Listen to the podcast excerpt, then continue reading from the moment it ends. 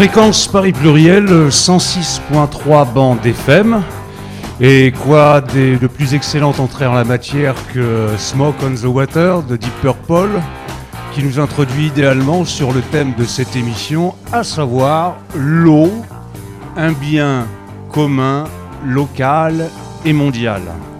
Alors pour cette émission, j'ai un invité de poids en la matière, Jacques Perreux, qui est donc euh, un militant de l'eau en qualité de bien commun, qui est président du groupe écologiste et citoyen du territoire Grand Orly Seine-Bièvre, qui est par ailleurs ancien vice-président du conseil régional de Val-de-Marne, qui est conseiller municipal également à Vitry-sur-Seine, qui est un, analyste de l'eau euh, en qualité de bien commun, mais qui est également un acteur, nous le verrons lors de cette émission, d'une tentative très ambitieuse en Ile-de-France de remunicipalisation des services hydriques.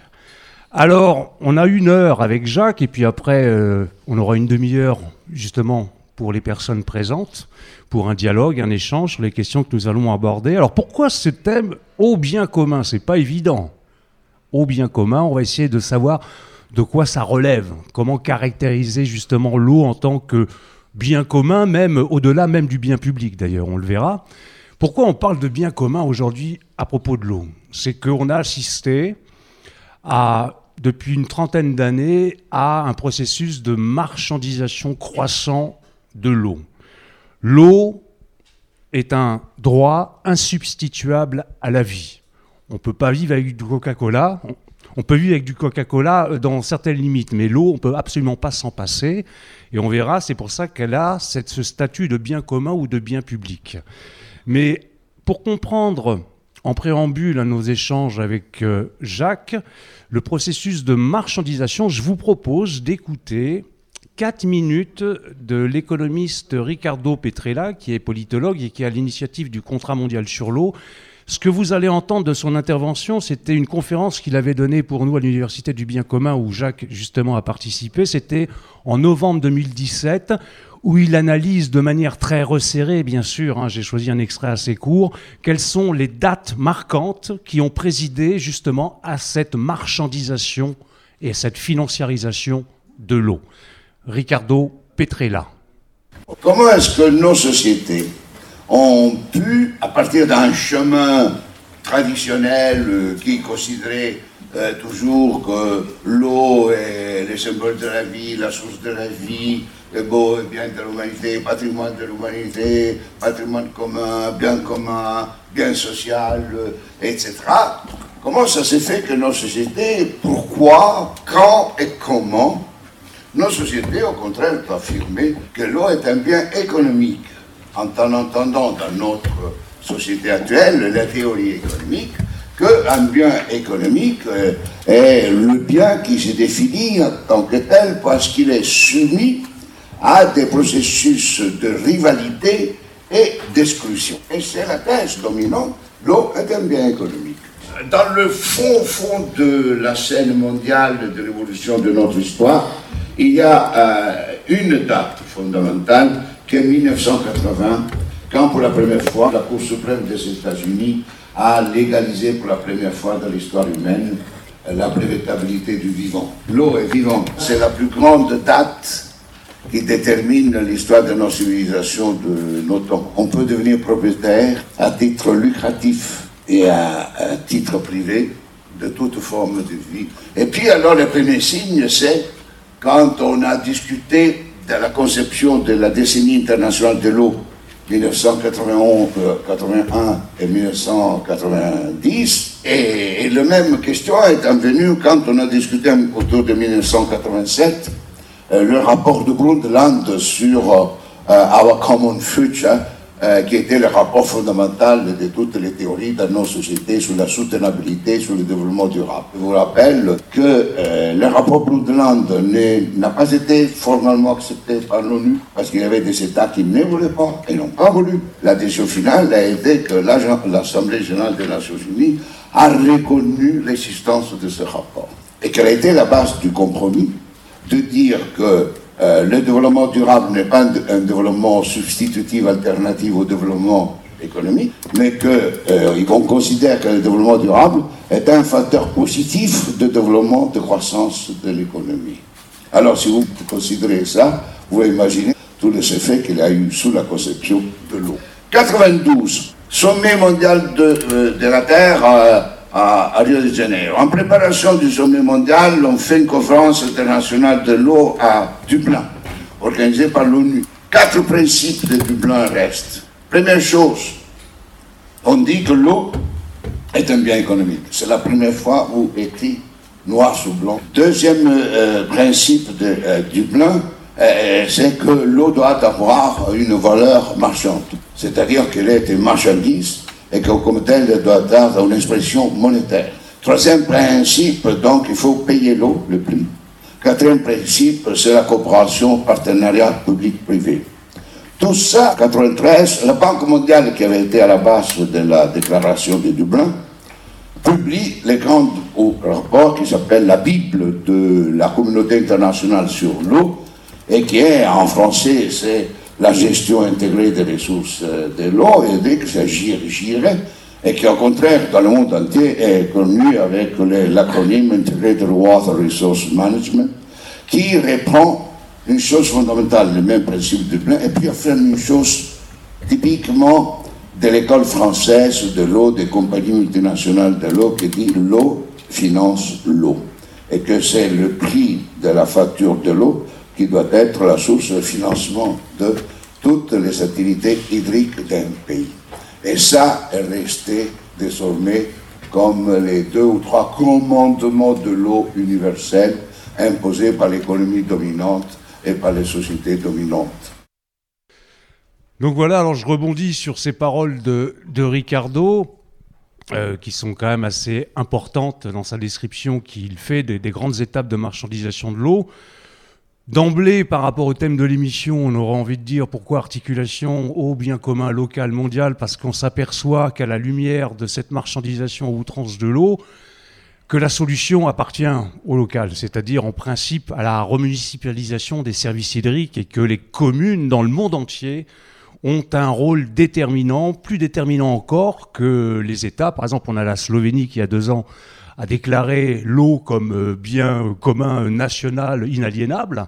On a le ministère de l'eau en Bolivie, on a diverses initiatives internationales ou nationales, mais dans le concret, pour comme rempart à cette marchandisation euh, de l'eau, euh, c'est les municipalités qui sont décisives en la matière. Alors, avant d'aborder ces questions justement de, très complexes et, et aussi de, conditions de faisabilité pour remunicipaliser des services hydriques, j'aimerais euh, aborder avec, euh, enfin que, que, Jacques nous parle de, ce qu'il appelle la dimension philosophique aujourd'hui. Euh, on abordera des aspects plus concrets tout à l'heure, mais la dimension philosophique des enjeux de l'appropriation citoyenne de l'eau aujourd'hui à l'échelle territoriale, à l'échelle locale et à l'échelle mondiale. D'accord. donc bonjour. En, en, fait, il y a mille façons de caractériser l'eau. On peut, par, son goût, par, par sa composition chimique, par son, ses diverses utilités. Et on pourrait dire aussi que euh, le processus de marchandisation dont parlait euh, Ricardo euh, Petrella tout à l'heure dans, le court extrait que vous avez passé, on pourrait se dire bah, la principale raison d'en vouloir une multinationale de l'eau, que ce soit Veolia ou, Suez, euh, c'est qu'ils font de l'argent sur notre eau. Et il faut effectivement beaucoup, beaucoup d'argent. Moi, j'ai calculé qu'une famille de, de, Vitry qui paye son eau euh, tous les, tous les 3 mois ou tous les 4 mois a donné au cours d'une vie 4000 euros de bénéfices à Veolia et de bénéfices euh, annoncés. Hein, c'est sans compter un peu tout plein de façons qu'il y a sur la tuyauterie, sur tout ça, de, faire, de l'argent. Donc on pourrait se dire, c'est des voleurs, mais c'est pas ça le principal pour moi. Le principal, c'est que ces multinationales à qui on délègue le soin de, gérer notre eau, euh, ben, nous privent d'une partie de notre humanité et de notre citoyenneté. Parce que c'est euh, l'eau, vous l'avez dit, on peut vivre sans Coca-Cola, on peut pas vivre sans eau, donc Évidemment, hein, si on n'a pas d'eau, on, meurt. Donc ça devrait être un droit absolument fondamental. Il y a une deuxième chose qu'il faut dire, c'est qu'on la trouve dans la nature, donc elle appartient à tous, à chacun et à personne en particulier. Euh, la, rivière nous appartient à, tous, normalement, on ne doit pas en priver l'autre, euh, qui est de l'autre côté de la rivière, etc. Mais il y a deux caractéristiques en plus, moi, que dont j'aime bien parler. C'est que ce bien commun, il a donc deux, choses très très exceptionnelles. L'eau, euh, toutes les eaux de la Terre, elles communiquent ensemble. On a un seul soleil, mais en définitive, on a une seule eau. toutes les eaux communiquent. C'est-à-dire que si vous vous conduisez mal, euh, moi qui habite le Val-de-Marne, et que vous rejetez des choses mauvaises dans la Marne, vous allez être nuisible. Évidemment, la Marne se jette dans la Seine, donc à ceux qui habitent la Seine. La Seine se jette dans la Manche, à ceux qui la Manche. L'Atlantique, la Méditerranée, etc. Et au bout du monde, en fait, un peu l'effet, l'effet, l'effet papillon. Donc on a une seule, voilà, c'est une seule eau. Et donc du coup, ça nous apprend à être, ça devrait nous apprendre, mais ça nous a appris dans l'histoire de l'humanité à être solidaires les uns des autres. Et d'ailleurs, c'est si vrai qu'il y a des lois euh, pour protection de la mer, pour protection de la pêche, etc., etc. beaucoup de choses qui, justement, montrent un degré de, civilisation. Et puis la deuxième caractéristique, bah, c'est que c'est toujours la même eau depuis la nuit des temps. C'est-à-dire que le, verre de, d'eau que je bois, dans lequel il y a un peu de, raisin et, beaucoup de soleil, euh, cette eau-là, elle a été bue déjà des millions et des millions de fois. Moi, je disais aux enfants du Val-de-Marne, quand, j'étais vice-président du, Conseil général dans les collèges, je leur disais, voyez les enfants, le, verre d'eau que vous avez bu ce, ce midi à la cantine, c'était du pipi de diplodocus. Alors ils disaient tous, ah, mais oui, c'est toujours la même eau, on ne fabrique pas d'eau et donc, évidemment, comme c'est toujours la même eau, ben, on est tout d'un coup solidaire de ceux, on doit être solidaire de ceux qui vont venir, qu'on ne connaît pas encore. Nos petits-enfants, on les connaît, donc attention à eux. Mais de ceux qui, j'espère, dans 100 ans, dans 150 ans, il faut leur laisser hein, on dit laisser le, lieu euh, dans, les mêmes, dans les mêmes conditions que vous l'avez trouvé. L'eau, voilà. Et donc, ça en fait vraiment un, bien commun exceptionnel. Moi, je suis persuadé que, dans l'histoire de l'humanité, l'eau a joué un grand rôle pour humaniser la société, c'est-à-dire pour apprendre la avoir le goût des autres, avoir le sens de l'autre, l'altérité, etc. Elle s'est pas construite, elle n'est pas venue du ciel. Il y a des éléments très matériels qui ont permis que les hommes fasse attention aux autres. Et, on dit riverain, c'est on tire la même rise. On dit rivaux, c'est bon. Et tout ça, bon, des gens disent attention aux guerres de l'eau. On a beaucoup plus fait la paix dans l'histoire de, l'humanité grâce à l'eau que de guerre. Parce que les guerres, même aujourd'hui où les Palestiniens et les Israéliens, on, connaît la, le, côté tragique de ce, de ce conflit, mais il y a quand même des, toujours malgré les, moments de tension et le fait que les Israéliens pompent de façon inéquitable dans la nappe phréatique, il y a toujours quand même la régulation de les discussions pour la régulation autour de, l'eau.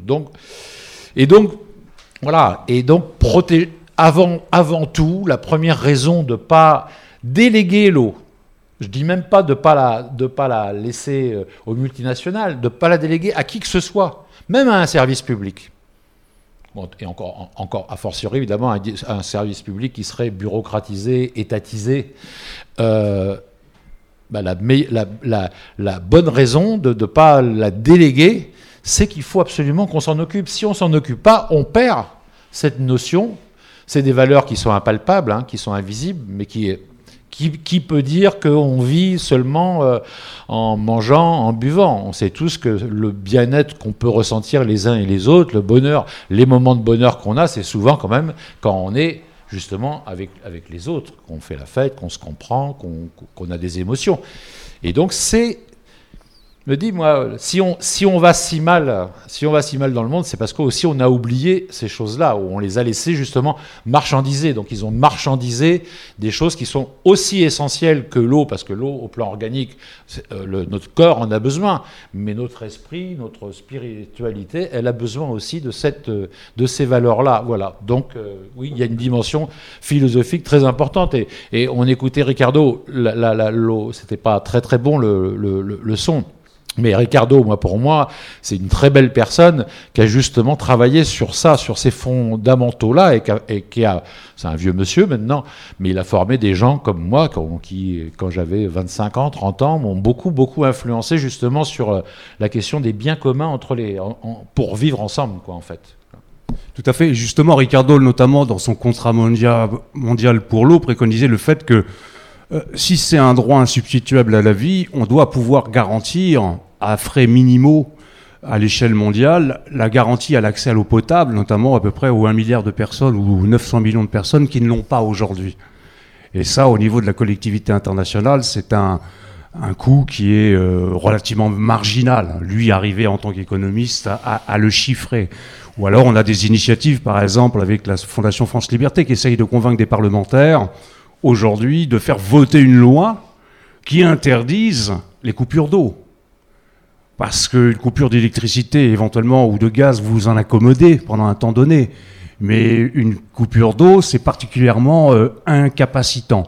Donc là, on a aussi la caractérisation de l'eau comme bien commun, euh, qui a une valeur de bien commun parce que, c'est, étant un droit insubstituable à la vie, on ne peut pas en priver certains au prétexte qu'elle a été accaparée par d'autres. Il y a là une, profonde injustice. Et euh, moi, ce qu'on, pourrait peut-être évoquer maintenant, euh, euh, parce qu'on parle par exemple aujourd'hui du municipalisme, etc. Et là, en la matière, e, effectivement, depuis en, en contre-coup de la marchandisation et la captation de la préemption de la valeur de l'eau par des multinationales, qui pour les plus grosses souvent sont françaises, on assiste au contraire depuis quelques années à une espèce de, de revival, de tentative de remunicipalisation de l'eau. Alors est-ce qu'on a des, on peut prendre un petit peu la mesure de, de la progression de cette tendance, Jacques? Ouais. Euh, juste un, mot avant, euh, euh, on évoquait la, la, la, la on est dans un monde où il y a effectivement un milliard d'êtres humains qui n'ont pas d'eau potable, 2,5 milliards d'êtres humains qui n'ont pas d'assainissement. Et vous savez ce que ça coûterait si on voulait donner immédiatement cette eau et ces conditions à tout le monde. Euh, on sait le faire au plan technique, il n'y a, aucun problème. Juste une question d'argent, ça coûterait 1% de, ce que l'on consacre aux armements dans le monde. 1%. Hein. Avec ça, voilà. Au lieu de, de penser 100% pour détruire, pour euh, se faire la, guerre ou se, créer la, méfiance et gonfler les muscles, on consacrerait 1%, il en restera encore 99%, donc euh, c'est dire que hein, on serait pas, ça ne serait, pas, serait pas terrible de, diminuer à ce point. Et tout le monde aurait l'eau potable et l'assainissement. Ça, donne quand même la mesure de. on, on dit toujours c'est la faute à pas de chance, si c'est le climat, etc. Non, dans toutes les parties du monde, on peut avoir l'eau et, et, les toilettes. Hein. C'est vraiment le, minimum. Alors, sur la, municipalisation, d'abord, ce, qui est important de, savoir, c'est que quasiment à travers tous les pays du monde, la compétence de l'eau n'est pas au, niveau de l'État, elle est rarement au niveau des, régions ou des provinces, rarement au niveau des départements, un peu plus, quoi pour certaines, questions, quasiment toujours, c'est la compétence de la commune ou de l'intercommunalité euh, maintenant en France ou, ou, souvent en Europe, mais aussi en Afrique. Euh, voilà, on, intercommunalise parce que c'est plus pratique, plus performant, etc.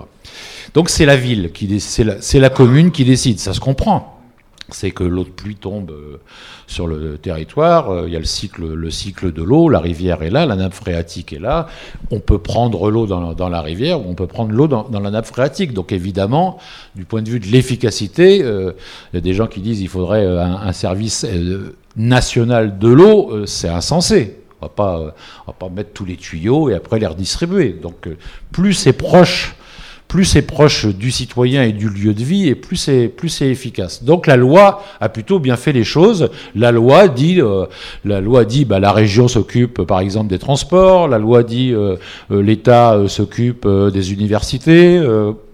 Le, département s'occupe des collèges. Et la loi dit, pour l'eau, c'est la commune. Donc c'est du, du, bon, du bon sens. Et du coup, par rapport à cette offensive de la marchandisation, bah, on a au moins le, revers de la médaille, c'est un coup de chance.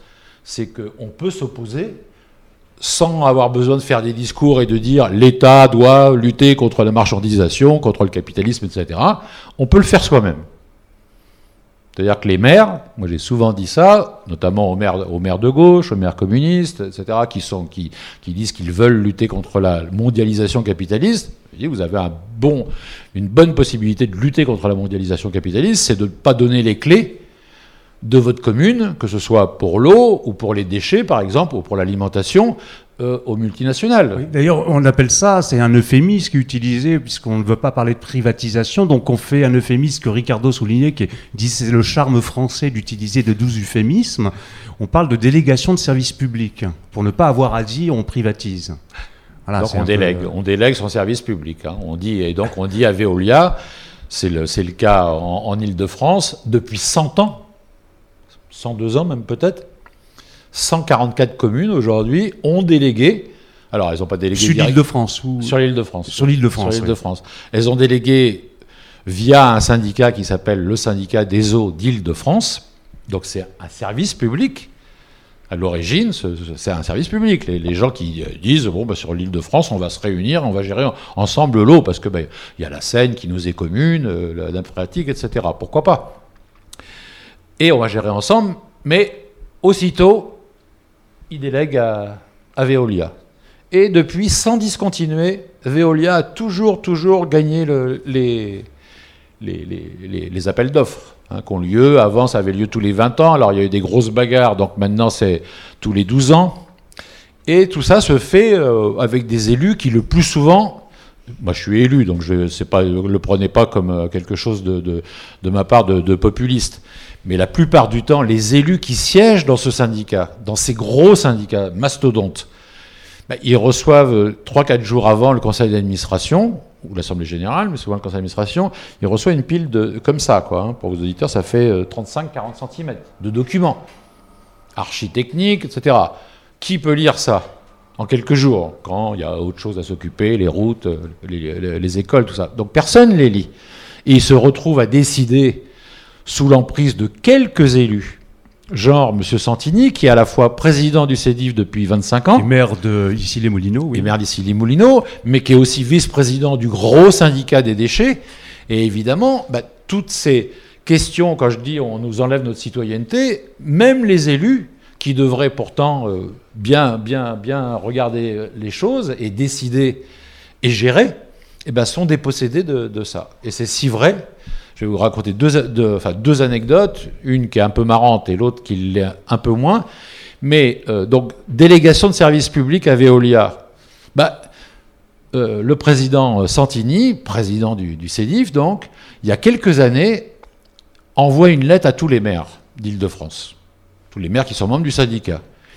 Et puis, les maires reçoivent cette lettre, je ne sais plus quel est le sujet, mais l'en-tête, c'est pas, pas marqué CEDIF, c'est marqué Veolia. Et il s'est trompé. Il s'est trompé, il a écrit sur du papier Veolia. Et alors, il est, pris en flagrant délit. Euh, des gens comme moi disent bah, c'est bien la preuve, la confusion, la fusion, euh, on ne sait plus très bien, etc. Il s'excuse et il dit c'est ma secrétaire qui s'est trompée. Mais pourquoi sa secrétaire, la secrétaire de M. Santini, pourquoi a-t-elle du papier Veolia? Quand même, euh, la confusion des genres, c'est pour ça, la comme dit Ricardo, c'est un, bel euphémisme, la délégation. Ben non, au bout d'un moment, on ne sait plus qui fait quoi, et évidemment, c'est le conseil d'administration, non pas du CEDIF qui dirige, mais le conseil d'administration de Veolia. Et le conseil d'administration de Veolia, moi je ne vais pas jeter la pierre au, par principe comme ça aux administrateurs de Veolia ou de la Lyonnaise des Eaux, mais franchement, moi, j'ai jamais assisté à un tel conseil d'administration, mais pensez-vous deux minutes qu'au conseil d'administration annuel de Veolia ou de la Lyonnaise des Eaux, on se mette à parler, par exemple, de la qualité de l'eau, de la santé des gens, des pesticides? Ils parlent pas de ça, ils n'ont pas investi les uns 10 millions, les autres 100 millions dans ces affaires juteuses pour parler de la santé des gens. Ils ont investi pour avoir le plus les plus forts dividendes à la fin de l'année. Donc ils vont discuter de, il faut réduire éventuellement du personnel, et il faut, on peut faire l'impasse sur la rénovation des tuyaux. C'est de, enfin, je veux dire, c'est de bonne loi. On va pas, ils sont là, ils sont pas là pour, hein, ils n'ont pas investi leur argent pour nous faire du bien. Ils ont investi de l'argent pour se faire du bien ou pour faire grossir leur, fortune. Bon, ça c'est la, c'est la première, euh, la première anecdote. La deuxième, je l'ai je l'ai oublié. Non, quand il y a eu, le, moment de, reconduction ou non du contrat avec Veolia, il y a quelques années. Il venait, le contrat venait se terminer. Donc il fallait, il fallait savoir s'il renouvelait ou s'il renouvelait pas. Ils ont tellement eu peur au dernier moment parce qu'il y avait des maires, il y avait eu une bataille très importante, des débats dans toutes les villes, euh, les associations s'en étaient mêlées, etc. Des élus, la main sur le cœur, avaient dit nous sommes pour le service public, nous sommes pour le retour à une régie publique, nous sommes pour éliminer Veolia. Donc évidemment, il y avait, euh, un gros enjeu. Et euh, il y avait beaucoup de monde dans cette salle autour quand, il, devait y avoir le vote. Et d'après nos calculs, ça allait jouer à deux ou trois voix près. C'était un moment où il euh, devait y avoir 73 villes de gauche et 71 villes de droite. C'était il y a, il y a, c'était il, y a 11 ans, euh, 10, non, 10 ans. Et Santini, voyant cela, a demandé un vote secret. Et vote secret, donc, il, a, demandé le vote secret euh, pour préserver la, la confidentialité, quoi. Comme si un élu devait avoir un vote confidentiel. Hein. Ça n'existe pas normalement à l'Assemblée nationale. Vous savez qui a voté. Euh, vous savez qui a voté euh, la loi euh, sur l'avortement présentée par Simone Veil. On sait et c'est normal qu'on sache qui a voté et qu'on puisse aller lui dire on avait voté pour toi, ben on n'est pas content ou faire pression sur, sur lui. Donc lui, il a imposé le vote secret. Et à la faveur du vote secret, ben, il y a 15 élus de gauche, communistes et socialistes, ben, qui ont qui ont profité du vote secret pour euh, ne pas voter, euh, pas, pas, voter, le, enfin, voter la, reconduction à, à, Veolia. Et donc, euh, voilà, les, dire aussi, les délégations de services publics à des syndicats qui sont mastodontes, que ce soit dans, les, dans le domaine des déchets ou dans le domaine de l'eau, il faut s'en méfier. Il faut s'en méfier parce que c'est tellement énorme que les élus en, en en pique plus une, il y en a seulement quelques-uns qui décident de ça. Il y a des circulations d'argent énormes, hein, ce n'est pas, des, pas des petits budgets, et peut-être je continue un peu ou une chose, une petite, euh, transition bah, musicale. une, chose que je, disais euh, tout à l'heure avant qu'on rentre, vous vous rendez compte qu'il y a deux ans, la Chambre régionale des comptes, donc vous savez à quoi sert la Chambre régionale des comptes. La Chambre régionale des comptes, c'est un organisme d'État qui est là pour contrôler les collectivités locales, territoriales, les conseils départementaux, les communes, pour vérifier que l'argent a bien été utilisé. Donc c'est un, une instance démocratique. Hein, c'est des juges. Ils vont tous les cinq ans à peu près, ils vont descendre à Vitry-sur-Seine ou dans le Val-de-Marne, et puis ils vont éplucher. Ils vont éplucher tous les, tous les trucs qui s'installent. Ça dure six mois en général, et puis ils vont interroger les gens, ils vont regarder les factures, tout ça. C'est plutôt bien. Et là, cette Chambre régionale des comptes, bah, elle sculpte les comptes du CEDIF tous les cinq ans. Et son verdict, c'est de dire Ah, mais c'est pas normal. Il y a eu 20 millions d'euros de bénéfices versés à Veolia. C'est trois fois plus que ce qu'il y avait écrit dans le contrat. Trois fois plus. Donc il y a 14 millions d'euros qui ont été pris dans la poche des, des, millions de franciliens qui, qui, ouvrent le robinet et qui ont été versés à Veolia, qui n'auraient pas dû être versés à Veolia.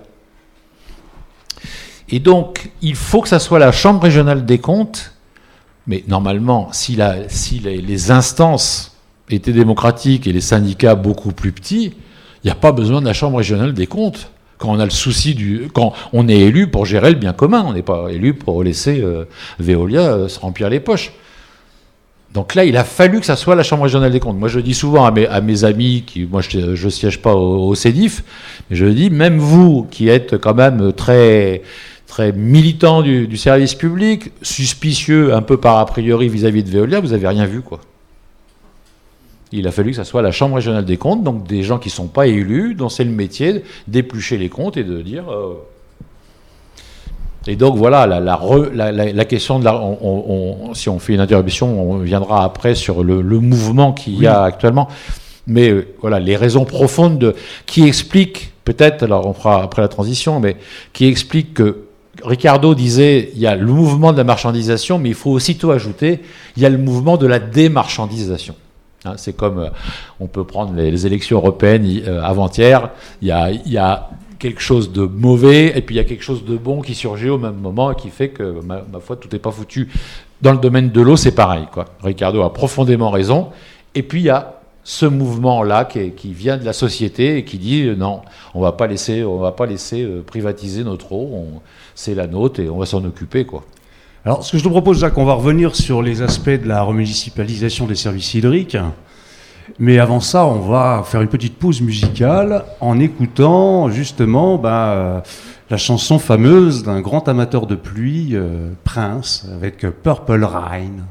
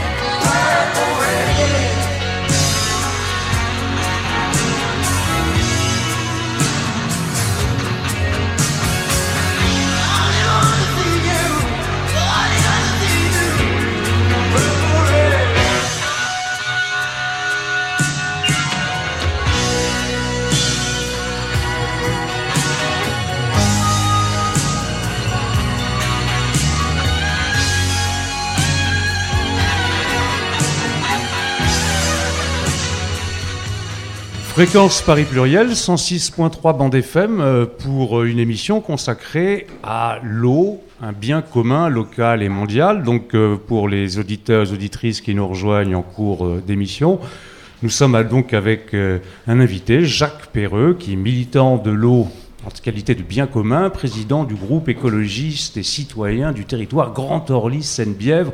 Et je ne reviendrai pas sur les autres attributions que vous avez pu écouter en début d'émission. Alors, on était en train de, parler de ce vaste mouvement euh, euh, pour contrecarrer la marchandisation croissante de l'eau, qui, est la remunicipalis- remunicipalisation des services hydriques. Il demande un eupho- élocutoire, euh, ce, terme, ce néologisme.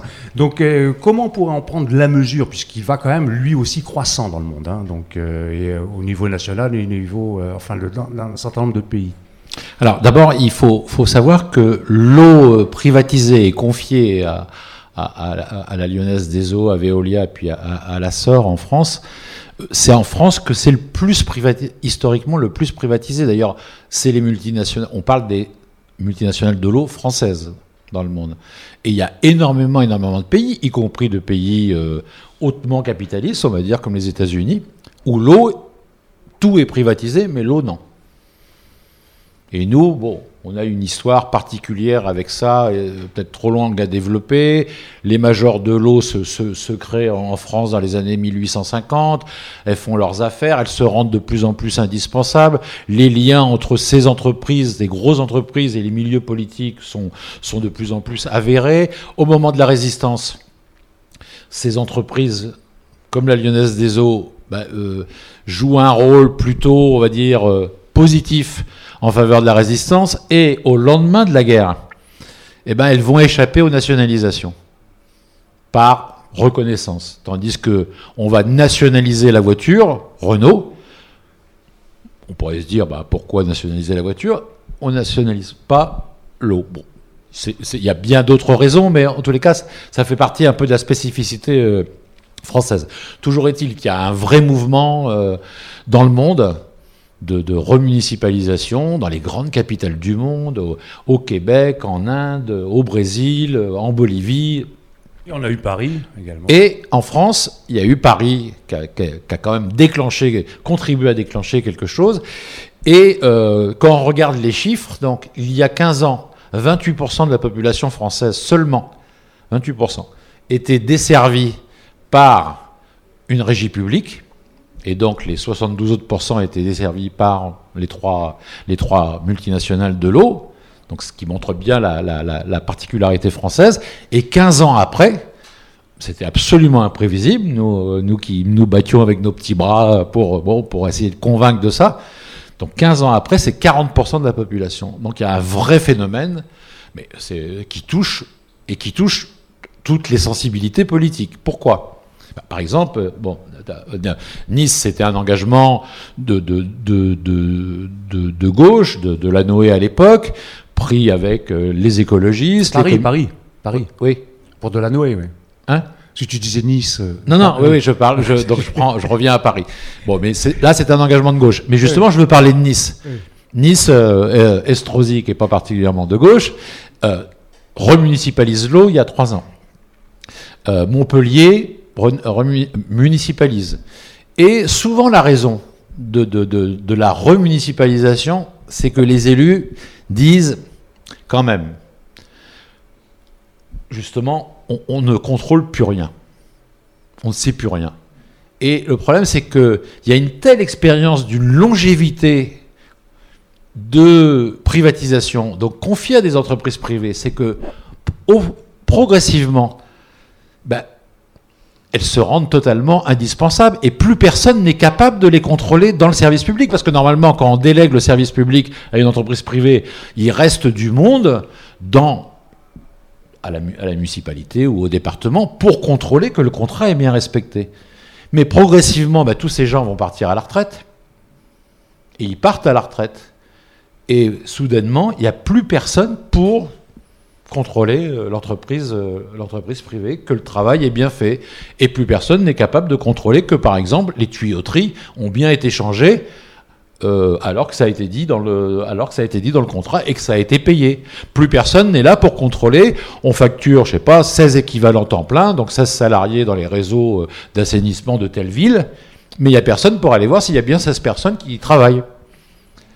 C'est-à-dire que la délégation de service public, c'est tout d'un coup, c'est plus une délégation, c'est que on n'en pique plus, on en- pique plus une. Donc c'est beaucoup la raison de l'explica- l'explication que des élus se disent tout d'un coup, mais on peut pas continuer comme ça, quoi. On peut pas continuer à, déléguer sans pouvoir contrôler et en perdant les, en perdant les savoir-faire.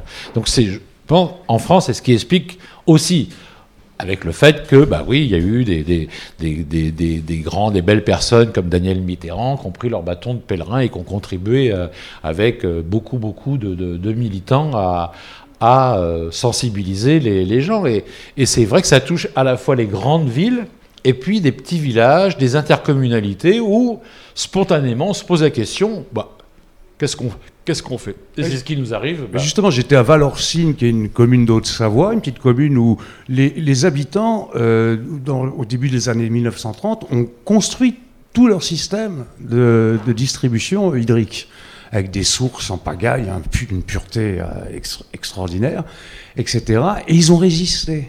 Alors bien évidemment, le coût pour l'usager là-bas est quasiment marginal. Hein.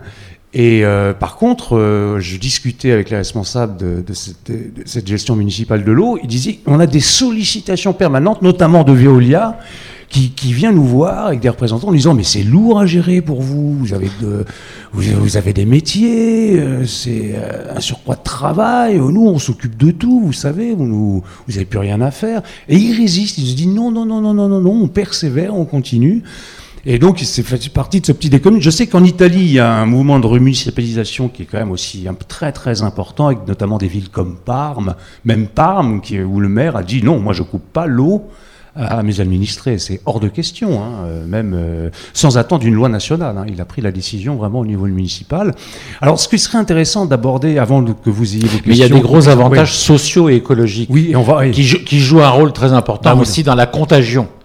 Parce qu'il est maintenant avéré que quand on compare le prix de l'eau entre une régie et euh, le, privé, bah, c'est toujours en faveur de la régie, vous allez me dire, heureusement. Heureusement que c'est moins cher euh, quand on n'a pas de dividendes à, verser à des gens qui sont euh, extrêmement gourmands. Donc ça, c'est un premier élément. Et c'est vrai que la facture d'eau tend à augmenter, donc euh, c'est un élément euh, important quoi, euh, pour des élus qui sont sensibles au pouvoir d'achat de, de de leur, de leur mandant. Et puis il y a une deuxième raison de plus en plus, je pense moi, qui sera de plus en plus contagieuse, c'est que lorsqu'on a un service public et qu'on ne cherche pas à faire de l'argent avec l'eau, ben, on, on réfléchit, on réfléchit de façon vertueuse et on se dit par exemple, alors dans le prix de l'eau il y a l'assainissement, mais si euh, je, laisse par exemple les agriculteurs continuer à utiliser des pesticides, alors ils utilisent des pesticides, mais après il faut nettoyer l'eau. Donc ça coûte beaucoup d'argent de nettoyer l'eau. Et c'est quand même pas, il n'y a pas besoin d'être un écologiste. euh, très éclairé pour se dire, mais au fait, si au lieu de donner de l'argent pour euh, nettoyer l'eau, je donnais de l'argent aux paysans pour pas qu'ils la salissent, ça serait mieux. Hein, cercle vertueux, tout ça. Et donc, il y a de plus en plus de services publics. C'est le cas à Munich, c'est le cas à Paris. Sur toutes les, sur toutes les bandes de- de- de- où on, collecte l'eau jusque dans Lyon, où maintenant le, service public de l'eau, Haute-Paris, accompagne les, pays, les, les- agriculteurs pour qu'ils passent au bio. Ils accompagnent de multiples façons, euh, éducation, euh, accompagnement, finance, finan- financement, aide à, ce que, à bénéficier des aides de, de- de la, de la politique agricole commune.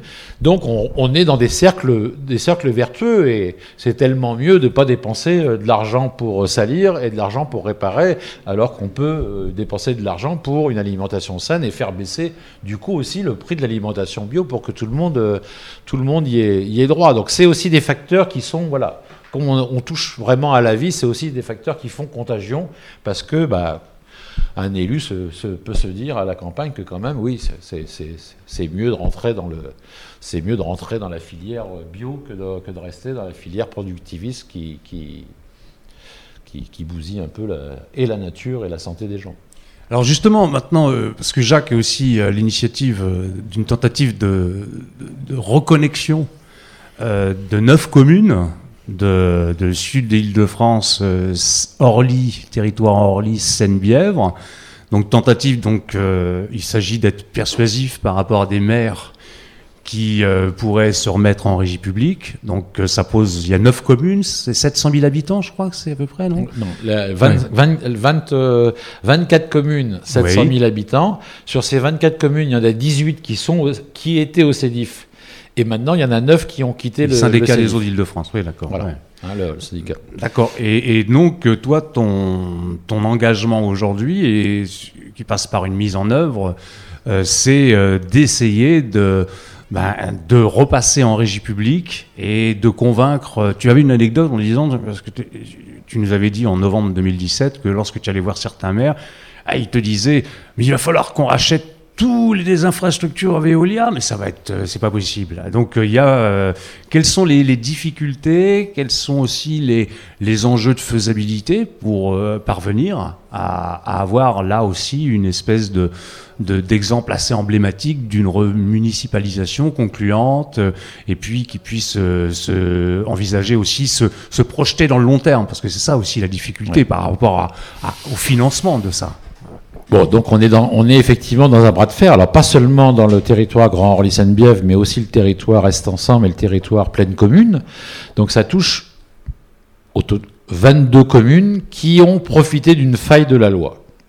On s'est aperçu quand on a constitué, vous savez, ces fameux territoires de la métropole, qu'il y avait une faille qui avait été votée à la faveur d'une nuit euh, agitée à l'Assemblée nationale, une faille qu'on a vue qui dit la chose suivante, c'est que quand on recrée une intercommunalité entre plusieurs communes, il faut réadhérer au syndicat dont on est membre.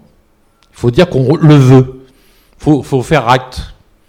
Et donc nous, on a vu tout de suite que bah, s'il fallait faire acte, ça veut dire qu'il fallait qu'on pouvait s'en sortir, sortir du CEDIF. Alors que jusqu'à présent, la loi obligeait, disait, pour sortir, si une ville comme euh, Ivry veut sortir du CEDIF, il faut qu'elle le dise, mais il faut surtout qu'il y ait les deux tiers des villes du syndicat qui disent d'accord pour que tu sortes. Donc ça n'est jamais arrivé. Parce qu'il n'y a jamais eu deux tiers pour dire à une ville, ben oui, ben, je t'en prie, prends la, porte de, la sortie. Donc là, il y avait une opportunité absolument incroyable qu'on a utilisée. On s'est engouffré dans la faille. Moi, comme euh, président du groupe écologiste, j'ai proposé à tous les groupes de gauche, en leur disant, bah, vous dites que vous êtes pour la régie, publique, on a une occasion, et on demande une étude approfondie sur comment faire du point de vue financier, du point de vue technique, pour sortir du CEDIF et créer notre propre régie. Donc ce travail-là dure de, je vais vous passer tous, les, aléas, c'est un bras de fer, les, menaces du CEDIF et de Santini qui nous a, vraiment menacés de tous les, maux, on allait mourir dans, dans d'atroces douleurs. Euh, Y compris couper l'eau, il voulait oui, non, le, prix de l'eau était multiplié par, par 5, enfin c'était tellement euh, outrancier que voilà. Donc on fait ce travail-là, les études sont en train de se faire, on, en a, on a des résultats de plus en plus importants.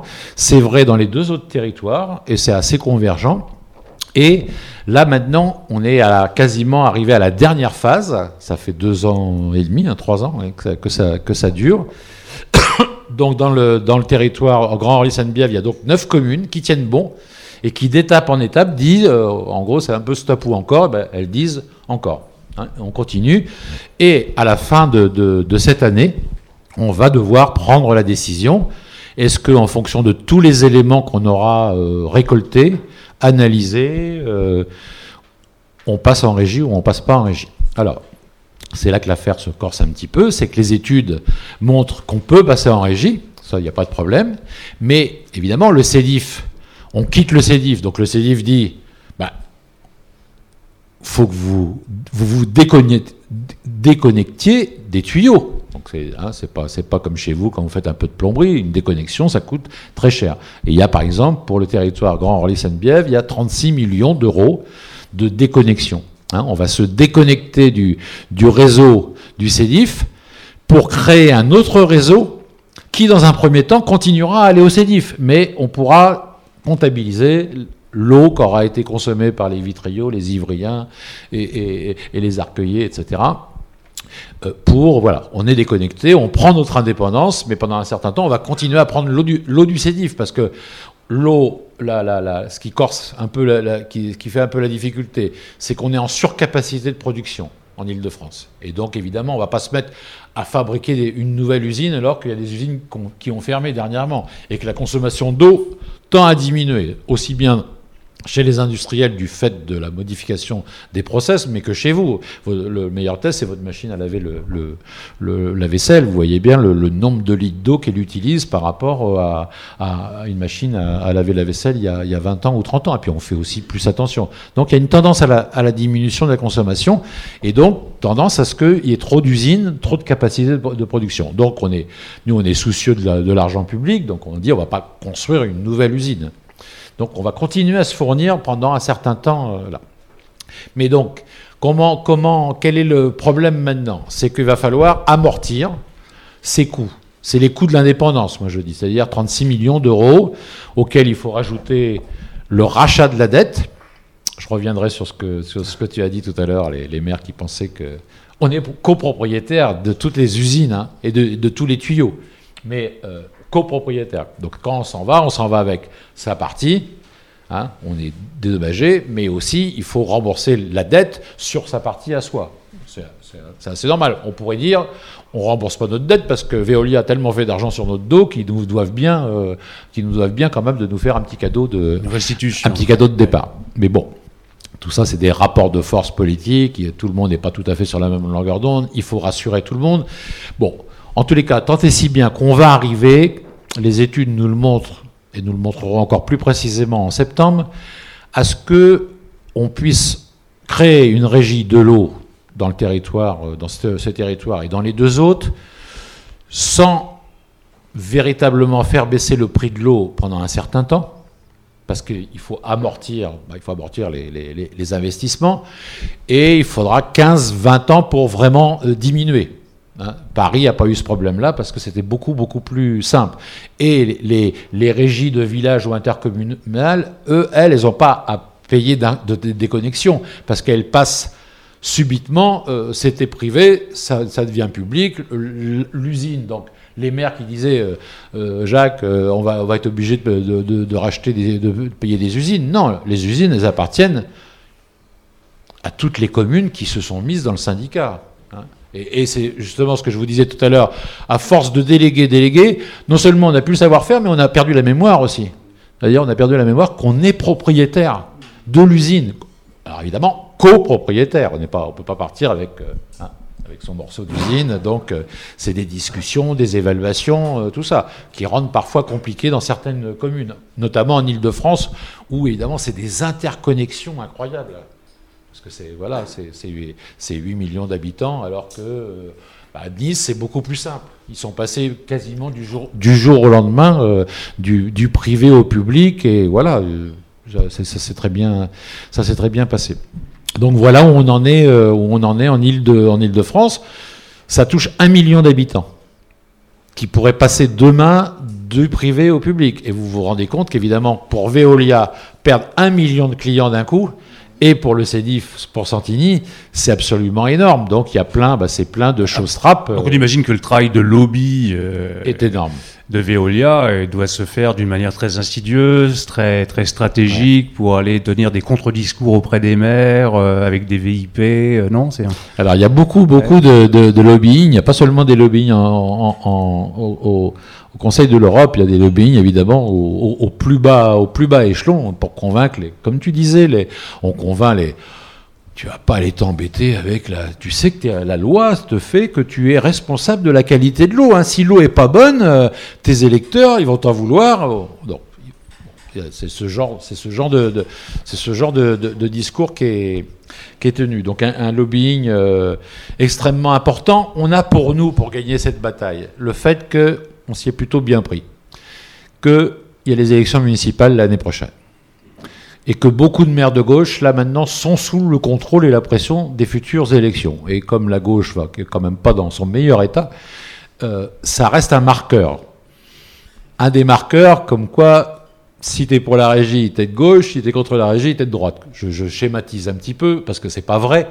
C'est pas tout à fait vrai, la preuve par, Nice ou par d'autres villes. Mais toujours est-il que là, on, ces élus vont devoir aller aux élections municipales. Et ils ont un peu sous pression des collectifs citoyens qui sont très, influ qui sont très actifs sur la question de l'eau doit être un bien commun, un service public. de- bon, et la coordination eau est assez puissante euh, au bien commun et assez puissante en, Ile-de-France et active. Donc ça joue un, grand rôle pour persuader les, les élus de tenir, de tenir bon et aussi de leur dire bah, c'est voilà, c'est votre votre résultat. Si si si vous si vous tenez pas bon là-dessus, vous n'allez pas pouvoir réunir toutes les forces de gauche. Bon, donc c'est une bonne euh, voilà, ça ça tombe plutôt très très bien.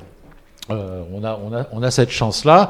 Et après, ben, il faut prouver que, aux, aux citoyens, aux électeurs, qu'en passant en régie publique, on va avoir des avantages, des avantages de citoyenneté, des avantages de contrôle, des avantages sociaux, parce que même si la, la, la, la- le, prix peut ne pas baisser de façon euh, conséquente, euh, peut-être de quelques centimes, ou augmenter de quelques centimes, il reste un pouvoir énorme aux collectivités c'est de, profiter du passage en régie pour installer une tarification sociale.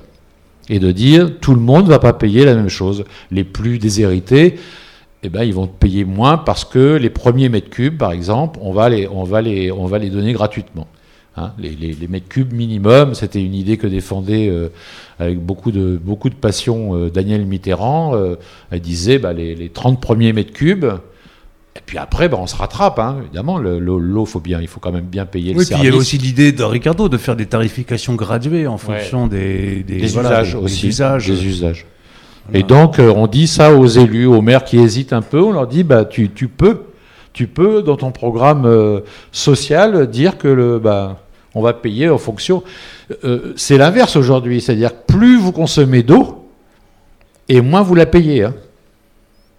Alors que, bah, comme c'est un droit fondamental, absolument vital et précieux, on devrait, ça devrait plutôt être moins vous en consommez et moins vous payez, parce que d'abord, moins vous dégradez euh, euh, la, ressource, et puis surtout, bah, vous en avez tellement besoin que euh, on vous la fait à un prix beaucoup plus bas que si vous avez tout ce qu'il faut C'est aussi une incitation à l'économie.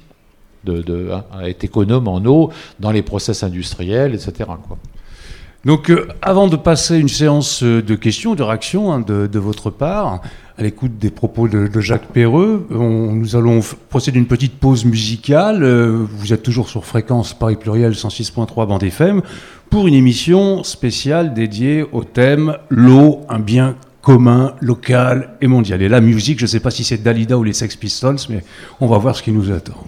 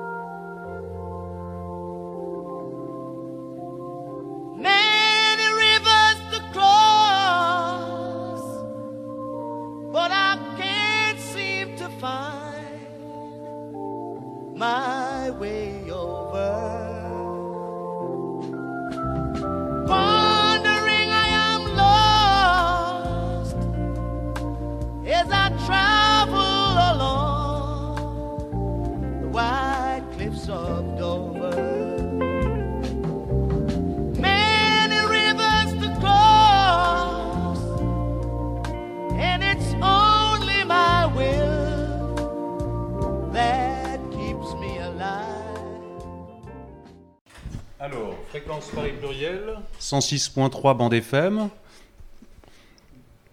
pour une émission spéciale sur euh, l'eau, bien commun euh, local et mondial, avec notre invité euh, Jacques Perreux.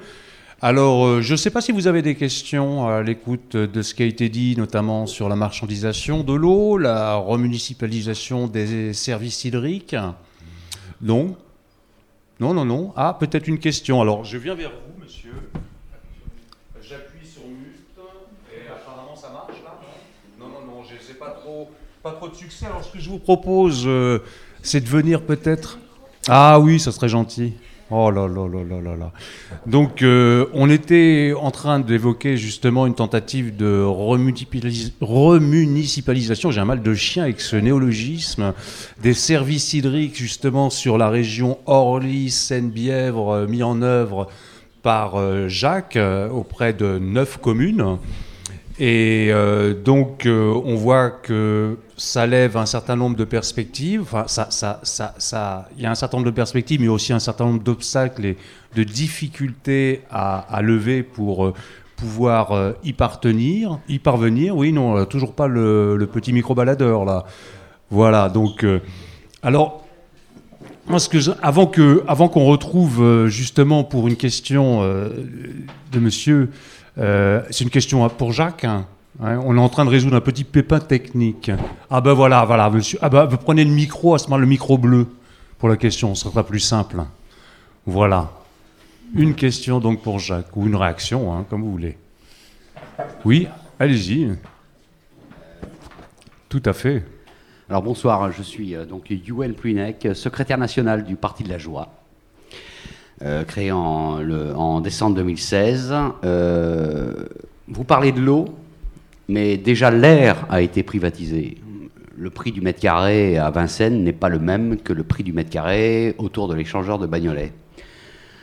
Est-ce que est-ce pourrait pas inclure un, travail aussi autour de- du combat autour de la privatisation, privatisation de l'air qui, euh, qui n'apparaît nulle part en fait? Il n'y a aucun combat, il n'y a aucun parti qui, euh, qui, qui s'attache à ça. Alors, j'ai peut-être une petite remarque parce qu'on a organisé un Paris Chamonix sur la qualité de l'air. C'était au mois de février dernier à la Maison du Livre et des Communs. Et il y avait des chamoniards, hein, des associations de Chamonix. Euh, J'avais invité le sénateur Bernard Jomier, euh, qui s'est occupé beaucoup des questions euh, du plan santé environnement de la ville de Paris à l'époque où il était adjoint à la santé d'Anne Hidalgo. Et pourquoi on a. Alors, par rapport à la question que vous suggérez, c'est vrai que ça, les gens disent l'air privatisé. Bon, c'est une privatisation par défaut, bien évidemment. Oui, mais réel. par contre, ce qui est, ce qui est- Réel. Ah, réel. sonnant et Alors, trébuchant. vous savez qu'à Pékin, justement, on pouvait parler de privatisation de l'air parce que vous savez qu'à Pékin, par rapport au pic de pollution, où nous, à Paris, à côté, on est à Ouessant, hein, Mhm. donc euh, voilà, euh, on a des entreprises chinoises ont commencé à aller faire de la capture d'air frais dans les rocheuses du Canada pour vendre des bouteilles d'air encapsulées. Oui, bien sûr. Voilà, alors là, on peut dire que bien commun, l'air, ça se pose dans la mesure où on a un mouvement de privatisation de l'air qui nous paraît absurde. hein. Même, je pense qu'Alfred Jarry, dans le Père Ubu, n'aurait pas pu inventer des trucs pareils. Quoi. voilà, donc Jacques. Bah, si, de toute façon, si, c'est clair que si Veolia et, et la Lyonnaise des Eaux pouvaient nous affubler de, de, de masques avec des bonbonnes, ils, ils le feraient. Hein. Ils s'en priveraient pas. Bon. Alors, il y a la question de la privatisation de l'espace public et, voilà, et, du fait qu'on n'est pas tous égaux dans cet espace-là, que les uns peuvent vivre euh, au, bois de Vincennes ou au bois de Boulogne et, d'autres dans des, dans des endroits, euh, dans des endroits beaucoup plus, beaucoup plus pollués. Il y a des combats quand même. Il y a des combats qui sont en train de, de, progresser. La, la, mise en place des zones euh, des ZFE, euh, donc contre la dieselisation, contre les pollutions, est en train de se mettre en place. On va progressivement, même si c'est si compliqué, et on voit bien qu'il y a des résistances, il y a du conservatisme, parce que parce que la, la ville la, la ville a été faite pour pour la voiture. Elle a été conçue pour ça et on voit bien là que c'est en train d'exploser de partout parce que alors tout d'un coup il y, avait les vélos déjà c'était pas facile pour pour ceux qui en font mais là maintenant avec les, trottinettes euh, il va falloir recomposer les- l'espace public parce qu'il va bien falloir cohabiter. Et cohabiter moi qui fais du, vélo euh, je m'aperçois bien que c'est que c'est- dangereux. Des fois je dis ouf quand je suis arrivé quoi Hein, il y a des passages extrêmement euh, extrêmement difficiles. Donc il faut arriver à il va y avoir une révolution des transports avec le Grand Paris Express. hein. Là où, j'habite, euh, pour, aller de Vitry à Champigny, il faut, passer par le centre de Paris, donc il faut une heure et demie. Euh, demain, avec le Grand Paris Express, il faudra 8 minutes pour aller de Vitry à Champigny. Donc on peut imaginer que ce retard considérable, vous savez, il y a, il y a 25 ans au Conseil régional d'Île-de-France, 90%, 90% des crédits pour les transports étaient alloués à la route. Aujourd'hui, il n'y a plus que 10%. Enfin, aujourd'hui, je ne sais pas, peut-être que Pécresse a un peu reculé par rapport au moment où la gauche était au pouvoir avec les écologistes. C'était 10%. Et donc 90% pour les transports en commun. On a, on, est, on a un retard considérable. On sait bien ceux qui ont la chance un peu de, de- voyager dans les pays scandinaves, par exemple. On voit bien la, la place du, du, du- du tramway, du- du- du bus, du train. Donc on va, il va y avoir une révolution. Donc cette révolution-là en banlieue, je pense moi qu'elle va faire, elle va avoir comme conséquence qu'on va abandonner progressivement la, la voiture et qu'on va se mettre à marcher à pied. Pour le- les, les moyennes de durée de, de transport pour chacun d'entre nous, euh, on prend la voiture des fois pour faire euh, 400 mètres, quoi. Ça- Bah, La vitesse moyenne avait été calculée, citée par André Gors à l'époque. C'était dans les années 90. euh, la moyenne euh, pour un, un- un- un- quelqu'un qui est en voiture à Paris, c'est 8 km heure. hein. 8 km heure, faut savoir. C'est-à-dire vous êtes piéton, vous êtes à peu près à 5. hein. Vous êtes cycliste, alors là, vous êtes euh, en Formule 1, donc à côté, c'est la vitesse moyenne. hein. donc, euh, Donc on va bouleverser, je pense qu'on va avoir un bouleversement de, tout ça. Ça se voit déjà dans certaines villes qui, maintenant, ont maintenant un tramway. On voit bien qu'il y a la fluidification de, la fluidité du, trafic automobile et, le nombre de vélos et de gens qui marchent à pied a cru euh, de, façon, de façon énorme. Donc c'est l'avenir aussi parce que on parle tous des accidents de voiture et on a bien raison de- de- de- de- d'en parler, de, réfléchir si en diminuant de 10 km heure, on va, on va, on va avoir moins de, moins de, moins de décès. Euh, on parle de, la cigarette, mais le premier fléau en France, c'est ni la circulation automobile, ni la cigarette. hein. c'est la pollution. C'est la pollution. C'est plus de 50 000 maintenant personnes qui meurent prématurément. Mais 50 000, dans ma ville, moi, c'est une centaine de personnes. C'est invisible. Je dis toujours à, mon, collègue, maire, non, évidemment, il n'y a pas de David. On te dit pas euh, s'il y a un accident au carrefour, au grand carrefour de, la Libération, un accident mortel, tu vas être prévenu immédiatement et tu vas dire, euh, bah, peut-être qu'on n'a pas fait tout ce qu'il fallait, qu'il faut faciliter, etc. Il y a 100 morts de la, par la pollution atmosphérique, par les, par les particules fines, tout ça, et personne ne le, bah, personne ne le sait. Moi, la première fois que j'en ai parlé, quand j'étais vice-président du Conseil général du Val-de-Marne, tous mes collègues autour de la table ne me croyaient pas. hein. Quand je leur avais dit, mais dans le Val-de-Marne, c'est 700 à 800 personnes chaque année. Ils disaient, pas- Oui, d'ailleurs, euh, Bernard Jomy nous raconte une anecdote à ce sujet en disant qu'il avait rencontré la ministre Agnès Buzyn de la Santé en lui disant effectivement, on a un problème euh, mortifère avec la pollution, c'est c'est quand même une hécatombe. Et la ministre lui, lui a répondu lors d'un entretien oui, mais il s'agit de morts prématurées. Je ne sais pas si vous avez compris la subtilité de la remarque. Enfin, c'est-à-dire, euh, voilà. Ah oui, il s'agit de morts. Bah oui, on, on parle bien de. Oui, oui, oui. Un accident de voiture aussi, c'est une mort prématurée. Et, accident par- et, et la mort par tabagisme aussi, elle est prématurée. Enfin, pour répondre à votre question, c'est vrai que l'air comme bien commun elle peut devenir pertinente comme l'eau bien commun parce que euh, c'est l'élément euh, natif hein, euh, de, de la condition, euh, pas simplement de l'être humain, mais de l'ensemble du vivant. Et euh, il est vrai que, par exemple, la dernière étude de l'OMS, hein, euh, donc récente, 2018, faisait état qu'effectivement, on avait une exposition aux particules qui peuvent être euh, même jusqu'à tr- ultra fines ou fines, ultra fines, par exemple, dans la vallée de Chamonix, dans la vallée de l'Arve, où on a vraiment conséquences, des conséquences sanitaires quand même très graves, avec toute une mobilisation aussi des populations, hein, des manifestations, etc. Euh, on a 92% de la population mondiale qui est exposée à la pollution. Donc la quasi-totalité de l'humanité au- aujourd'hui. Donc, euh, alors le, problème est de savoir, par exemple aussi, je ne sais pas si sur cette question-là, Jacques, tu, as beaucoup de, données, mais par exemple, par rapport à l'état sanitaire de l'eau aujourd'hui en France, on a de grandes disparités. Par exemple, on sait qu'on a, euh, par exemple, 15% des Français qui boivent une eau trop riche euh, en aluminium parce que l'eau est clarifiée justement par des espèces de dialyse avec euh, de l'aluminium et que l'aluminium peut être assez mauvais en termes de mal de tête, céphalie, etc. etc. Et puis on a justement, on, parle beaucoup de la Bretagne dans ce registre-là. On a une eau quasiment impropre à la consommation pour des milliers de Bretons. Je- des nitrates dans l'eau, etc. Donc à Paris, on a une eau quand même qui est très saine, il faut le savoir. hein. Vous pouvez y aller sur les robinets. hein. Je suis originaire du Finistère. Au Finistère, on ne peut plus consommer de l'eau euh, courante. Et il faut acheter des bouteilles en plastique. Parce que on peut prendre la douche avec l'eau, mais euh, on ne peut pas la consommer. c'est quand même un bien commun qui est retiré de, de la population, euh, mais c'est catastrophique, quoi. Parce que euh, on, on fabrique du porc pour le monde entier. Est-ce que c'est raisonnable pour la Bretagne de fabriquer du, porc pour le monde entier, alors que euh, pourrait avoir des petites unités de fabrication dans tous les pays du monde, des petites fabrications, euh, euh, des circuits courts? Pourquoi est-ce que la, Bretagne devient le premier quasiment producteur de porc dans le monde? Et ça, ça détruit tout le littoral, les algues vertes, la consommation d'eau courante, etc. C'est toujours les innocents, enfin ceux qui payent la, facture, c'est toujours les innocents. C'est J'ai pas, les, chiffres en tête, mais cette semaine, il est paru un, rapport euh, sur le, niveau de pollution des, rivières et des, nappes phréatiques. Il y a une très grande majorité qui sont au-delà de, de ce qui est, de ce qui devrait être admis.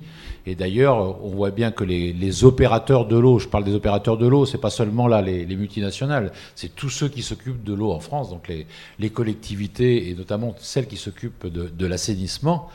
euh, on, tolère, on est bien obligé de tolérer qu'elle soit au-dessus des, des- pics euh, qui normalement euh, sont. euh, ça, c'est l'intérêt aussi de- des, normes, des normes européennes qui nous tirent pourtant vers le, vers le bas. Mais on n'arrive pas à suivre. Et, la question pesticides et le débat qu'il y a eu autour de- des 3 ans ou des 5 ans pour se débarrasser de, de ces poisons est très lié, est très lié à ça. Hein, et au type effectivement d'agriculture productiviste, insensée, où on, produit au même endroit et après on va faire des, on va payer et payer et payer des milliers et des milliers de kilomètres pour transporter ces, choses-là et donc polluer et euh, détruire euh, et détruire le climat. C'est-à-dire qu'il faut qu'on arrive à, avoir des, des attitudes qui soient vertueuses, qui soient économes. euh, et euh, relocaliser en grande partie l'économie, c'est-à-dire se dire bah, on produit, euh, on produit là où on, produit là où on consomme et, c'est pas la, véritable productivité, la qualité de la productivité, c'est d'abord de produire des choses qui soient bonnes pour la santé, qui vont faire faire des économies en médecins, en hôpitaux, en, en médicaments qui sont souvent horriblement chers. Enfin, on est dans de toute façon, on, on est tous ceux qui promeuvent l'idée de décroissance, on croit qu'ils veulent nous faire euh, revenir à, l'âge des cavernes. Non, cette décroissance, c'est de prendre en compte tout ce qu'on produit d'inutile. Et j'ai pris l'exemple tout à l'heure de, de- de- de- des services publics qui euh, préfèrent donner de l'argent. Dans un, je ne sais plus comment s'appelle ce film où on voit le, maire de Munich qui vient de prendre la municipalité et de créer la régie parle très très bien de, ça. Comment, euh, comment il a investi considérablement, il a aidé tous les paysans à passer à l'agriculture bio. Et du coup, bah, tout le monde à Munich peut manger des- légumes bio. Donc on est vraiment, il faut toujours se poser la question. Damien Carême ra- raconte ça aussi. Il a, mis en place un, genre de minimum euh, garanti, euh, euh, 850 euros, personne en dessous de 850 euros, et il explique comment il a fait. Il pas l'argent n'est pas tombé du ciel, mais il a, fait des économies énormes sur l'éclairage inutile. 500 000 euros par an, allez, les 500 000 euros, hop, il les a mis en, aide sociale. C'est-à-dire, quand on n'est plus tributaire de verser de l'argent à des actionnaires qui sont horriblement gourmands et qu'on se met à réfléchir, euh, bah, comme vous et moi, quand on gère son propre budget, et qu'on se dit, bah, qu'est-ce que je fais de mes, mes 200 euros Je les mets là ou je les, je les mets là Tout d'un coup, on- évidemment, on fait des économies euh, considérables, quoi. Et on, et on évite de détruire euh, la santé, la planète, et on se remet aussi. Le circuit court, c'est aussi, euh, c'est, pas seulement que du circuit court où on va manger des bons produits, où on va éviter les pesticides, où on va pas faire de kilomètres en voiture. C'est aussi, tout le monde, enfin chacun le sait, sans doute ici, ben, le circuit court, c'est aussi la, la possibilité d'un, rapport social, d'un rapport humain avec, euh, avec quelqu'un qui produit et, et avec qui on va avoir un échange. Et voilà, ça va être autrement mieux. que- J'avais une question, c'était sur euh, les, les aspects de la, la collecte des eaux de pluie.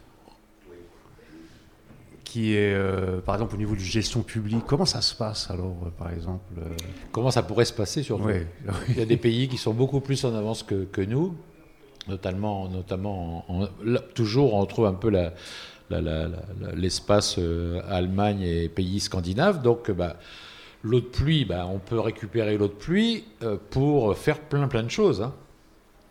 L'essentiel de votre consommation d'eau peut passer par l'eau de pluie. hein. De quoi vous avez besoin Moi, j'ai- moi qui ai une petite ruine en, en- en montagne dans la vallée de la Roya, euh, avec 5 litres d'eau. Dans le Mercantour. hein. Dans le Mercantour, avec 5 litres d'eau, euh, ça va. Je n'ai pas besoin, j'ai pas besoin d'une eau potabilisée pour prendre ma douche. J'ai pas besoin d'une eau potabilisée pour les toilettes. J'ai pas besoin d'une eau potabilisée pour la machine à laver. J'en ai pas. Hein. La machine, on va pas avoir une machine à laver euh, en, en- montagne. Mais tout, euh, pour, arroser le jardin, pour laver, pour laver, les, pour laver les routes. C'est-à-dire qu'il y a énormément d'eau qu'on peut réutiliser. Après, la question que qui, peut être soulevée, c'est de dire, alors, vous prenez l'eau de pluie, vous l'utilisez, mais vous allez, vous n'allez pas la rejeter dans la nature. Hein, les toilettes, tout ça. Donc, vous allez les rejeter dans les tuyaux. Alors, donc, il faut faire une différence. Là, pour le moment, on paye l'assainissement, on le paye avec le compteur d'eau potable. C'est-à-dire, si vous consommez 120 mètres cubes d'eau potable, on vous fait payer 120 mètres cubes d'assainissement. D'accord Hein, Sur votre facture, euh, vous vous avez, vous avez les- sur, sur la même ligne les, deux fonctions. Donc, si vous ne payez plus l'eau de pluie, parce qu'elle tombe du ciel et qu'elle est gratuite, par contre, si vous la salissez, il va bien falloir la nettoyer. Donc, il faut inventer, mais c'est- pas un sorcier, plusieurs pays le, le font, il faut inventer un double compteur en fait. hein. Il faut un compteur pour l'eau potable et puis un compteur pour euh, aller dans les, dans les- dans les circuits d'assainissement et payer le service de l'assainissement. Mais bon, ça, Veolia et la Lyonnaise des Eaux sont pas très intéressés par ça. hein. On a vu des, des cas d'école. Oui, oui, euh, Manuela, une... Ben, je te propose de venir au micro, peut-être. Là. Mais c'est interdit en France. hein. C'est-à-dire que si dans un collège, vous voulez faire ça, c'est très très rigolo. Moi, quand j'étais vice-président au Val-de-Marne, j'ai organisé un colloque international sur ces questions-là. Donc il y, avait, il y avait des Allemands, des Scandinaves qui venaient témoigner, tout ça. Et les Français, j'avais invité les services d'action euh, sociale, sanitaire et tout ça. Et c'est interdit. C'est-à-dire que si vous construisez un collège et que vous dites, bah, on va récupérer l'eau de pluie et euh, cette eau de pluie, on va l'utiliser pour, les toilettes, pour les chasses d'eau. Immédiatement, c'est interdit. Pourquoi? Parce que imaginez qu'un enfant de 11 ans, hein, collège, mette sa main dans les toilettes, comme l'eau n'a pas été potabilisée, eh ben, il, peut, euh, peut être malade. hein. et puis il peut même lui arriver des choses absolument euh, graves. C'est voilà, complètement insensé euh, dans les pays, euh, en Norvège, au Danemark, où ça se fait, lorsqu'il euh, pleut dans la rue, il peut porter voilà, l'eau à sa c'était- bouche. C'était très rigolo de, et- c'était très rigolo de mettre à la même table des experts français, des experts, des experts, euh, je sais plus de quel, ouais, il y avait Allemagne, et puis je crois qu'il y avait Danemark, et de les entendre, de les entendre parler. Et on était tous européens. hein. Parce que sur les grands projets qu'on a de, métamorphose des villes dans le sens de la transition énergétique, on a à Hong Kong, on a des tours qui sont construites avec des, systèmes de collecte d'eau, euh, de l'eau de pluie. hein. On est sur des projets très modernes, mais avec une espèce de traçabilité carbone qui est quasiment à zéro, et sur des projets de- parce que les villes vont gagner en verticalité hein, plutôt que de gagner maintenant en horizontalité, ça va être la clé. On a des grands projets de villes ultramodernes un peu sur tous les continents où la collecte d'eau fait vraiment partie des fondamentaux de la ville durable. hein. Donc on, voilà, on est. Oui, Manuela. Oui, moi je m'interrogeais euh, sur le prix de l'eau. Comme vous disiez tout à l'heure, que plus on consomme de l'eau, plus, on consomme d'eau, euh, moins, moins on paye. Donc euh, oui, c'est c'est incroyable, quoi, parce que l'électricité, par contre, euh, ou, ou quoi, le gaz ou, ou autre chose, voilà, euh, euh, plus on en consomme, plus on paye. Donc, prix- en fait, il y a des prix qui sont, cons- qui sont consentis par les producteurs d'eau aux gros consommateurs d'eau. C'est aussi simple que ça. Vous- Vous en consommez beaucoup, on vous fait une réduction. Alors que si vous en consommez pas beaucoup, regardez bien, personne ne sait ça, mais regardez votre, votre facture d'eau. On, dit, euh, il y, a, une façon de dire, moi tout à l'heure je l'ai dit, donc c'est vraiment un automatisme, c'est de dire euh, un- une famille française avec deux adultes, un enfant, consomme 120 mètres cubes d'eau, donc dépense euh, tant d'ar- d'argent. Mais en fait, c'est pas tout à fait vrai. Parce que dans les 120 mètres cubes, c'est pas proportionnel. Vous payez une part d'abonnement. Et donc, si vous, êtes, avez, vous avez votre logement et que vous ne consommez pas d'eau. Hein, par l'absurde, c'est-à-dire que vous allez chercher votre eau, je sais pas où, euh, enfin, vous, prenez de- vous la prenez de- du ciel. Vous allez quand même payer une facture d'eau. Ça va être l'abonnement. Ça va être la partie fixe. Et après, la partie, la, la seconde partie, donc on- ça s'appelle l'abonnement. Regardez sur votre facture, hein, vous, allez, vous allez voir. Comme Et les, donc- les donc, c'est- ce les qui fait que le petit consommateur, il est, bah, il- et, et qui fait attention parce que parce que bah, il faut faire attention à tout. Il va payer beaucoup plus cher son eau que lui, le gros consommateur, qui va lui payer un seul abonnement pour une quantité absolument euh, énorme, et qui en plus, au bout du compte, on va lui dire, bah, monsieur, vous avez, comme vous avez, comme vous avez, vous en avez trois pour le prix de deux, comme quand vous allez à Carrefour et qu'on vous incite à acheter trois, trois, trois bouteilles de je sais pas quoi euh, pour euh, trois coca pour le prix de deux, quoi. Donc c'est comme ça que ça marche, quoi. Et donc la tarification sociale, elle prend le contre-pied de ça, quoi. Et elle dit, bah, l'eau est un bien commun, vital, on y fait attention, et donc on va inciter tout le monde à la fois à en consommer, à faire attention, à pas, pas laisser ouvert le robinet, euh, la douche de faire attention, la baignoire, etc. Tout ce qu'on tout ce qu'on tout ce qu'on sait quoi. Euh, on va inciter tout le monde à, faire euh, à faire attention et puis bah, ceux qui sont les plus modestes on- ils, vont avoir, euh, ils vont avoir une réduction grâce au fait que le prix de l'abonnement pour eux va être de- diminué, que les premiers mètres cubes vont être faibles, parce qu'on va dire, bah, l'eau est un droit fondamental, donc euh, quel que soit euh, l'argent qu'on a dans la poche et le portefeuille, on doit tous en avoir la, même quantité au départ. Et puis après, bah, celui qui a une piscine et qui a un golf, bah, il paye, il, paye, parce que là, c'est de l'eau. Il y a Pedro Haro, qui, est un, grand scientifique espagnol, qui avait, l'idée d'une tarification par, usage.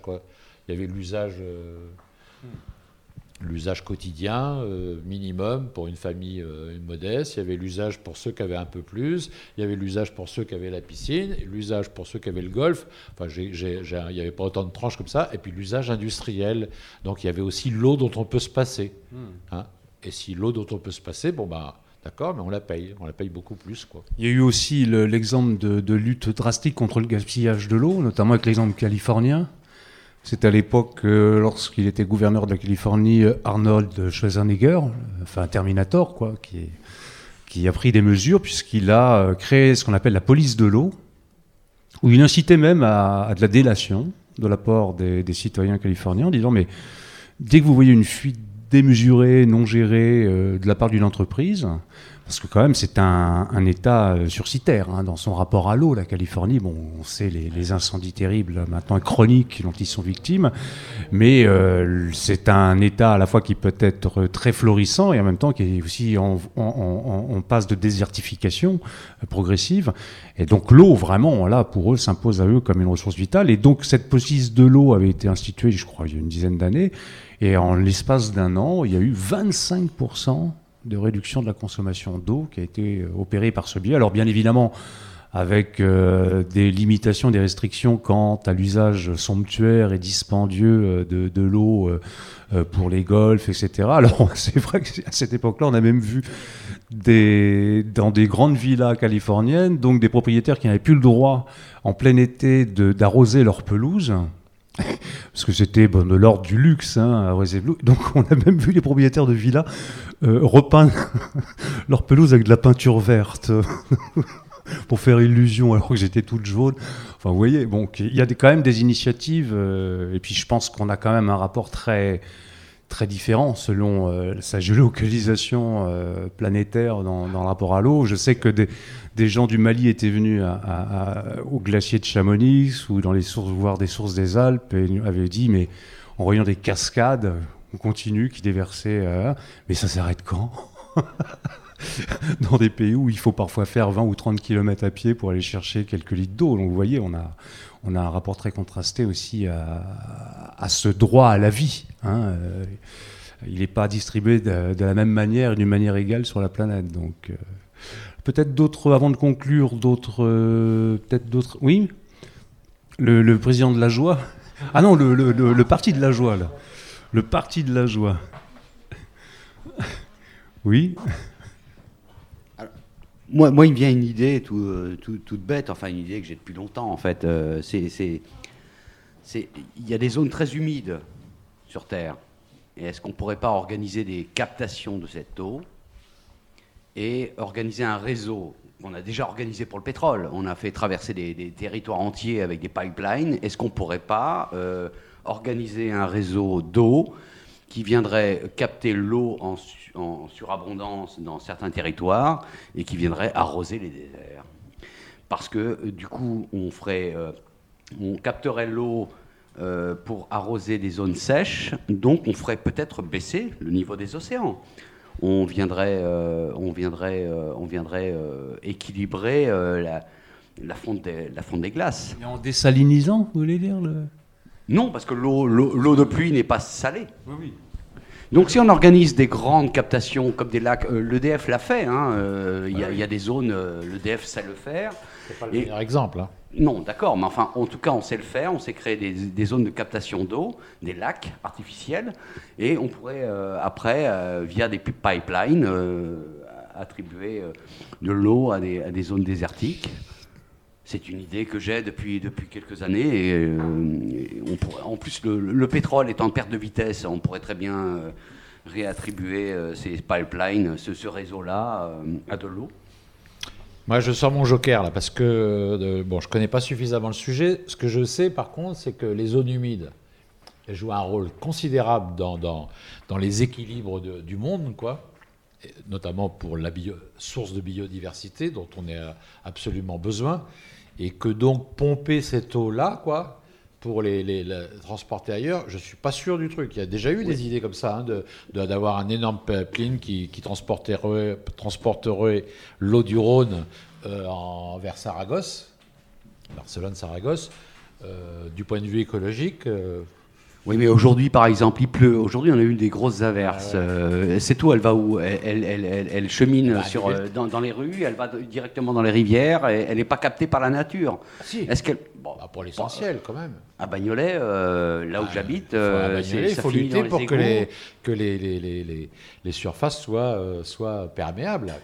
Oui, mais ça finit dans les rivières, euh, Ça immanquablement. finit dans, la, finit dans dans, la- dans la ça finit quand même dans la, l'océan, ça finit c'est- quand même dans la, dans la, dans nappe phréatique, quoi. Nappe phréatique et donc rivière. Et donc rivière, euh, nuage, bon, c'est le cycle de l'eau aussi. hein. Oui, mais c'est notre cycle. Et il y a des cycles qui ne bénéficient pas de, de- de cette abondance, et, euh, qui serait bien d'équilibrer un peu, parce qu'on est, euh, on est une terre une et indivisible. euh, c'est vrai. ce serait pas mal de partager, parce que moi, je sais pas, cet après-midi, je voyais cette eau qui tombait à grosses gouttes, je me disais, ça nous sert pas à grand-chose, parce que c'est vert, hein, Paris, malgré tout, c'est vert. Euh, Il y a des zones qui, euh, qui, qui aimeraient bien. Le, le désert avance, hein, il faudrait le faire reculer. bien sûr. Euh, voilà. Bon, bah, sur ce, bah, je vous propose de clore cette émission. Hein Qu'en pensez-vous? Voilà, s'il n'y a plus d'autres interventions ou questions. Donc, euh, bah, je remercie Jacques Perreux donc, euh, d'avoir euh, participé à cette émission. hein. Pour euh, rappel, Jacques est militant de l'eau en qualité de bien commun, également président du groupe écologiste et citoyen du territoire Grand Orly Seine-Bièvre. J'espère qu'on aura eu beaucoup d'éclairage concluant pour les auditeurs et auditrices concernant bah, le processus de marchandisation et en même temps le mouvement renaissant est très important. Processus de marchandisation et en même temps le mouvement renaissant est très important de remunicipalisation euh, de l'eau pour une gestion publique et une gestion surtout bénéfique, bénéfi- bénéfique aux usagers en termes de gestion pérenne de la ressource. C'est ça aussi qui est, capital à la lumière de, des échanges qui ont été les nôtres. Cette émission était bien évidemment consacrée à l'eau comme bien commun euh, local et mondial. Euh, vous êtes toujours sur fréquence Paris pluriel 106.3 bande FM. Et effectivement, vous pourrez également retrouver cette émission au-delà de sa diffusion. euh, ultérieurement, vous pourrez la retrouver podcastable sur le site de fréquence Paris pluriel, rfpp.net si je me trompe point. Et également podcastable sur le site de l'Université du Bien commun sur l'audioblog Arte Radio. Il suffit de faire une recherche sur Firefox pour retrouver le lien exact, je ne l'ai pas en tête. Et voilà. Donc euh, restez à l'écoute de Fréquence Paris Pluriel 106.3 bande FM et puis donc à très bientôt pour une nouvelle émission publique sur le thème peut-être de la santé environnementale, peut-être euh, des discriminations, sans doute de la transition énergétique au niveau des habitacles parisiens et au-delà. Donc on aura beaucoup de l'occasion d'approfondir des problématiques qui font toujours une articulation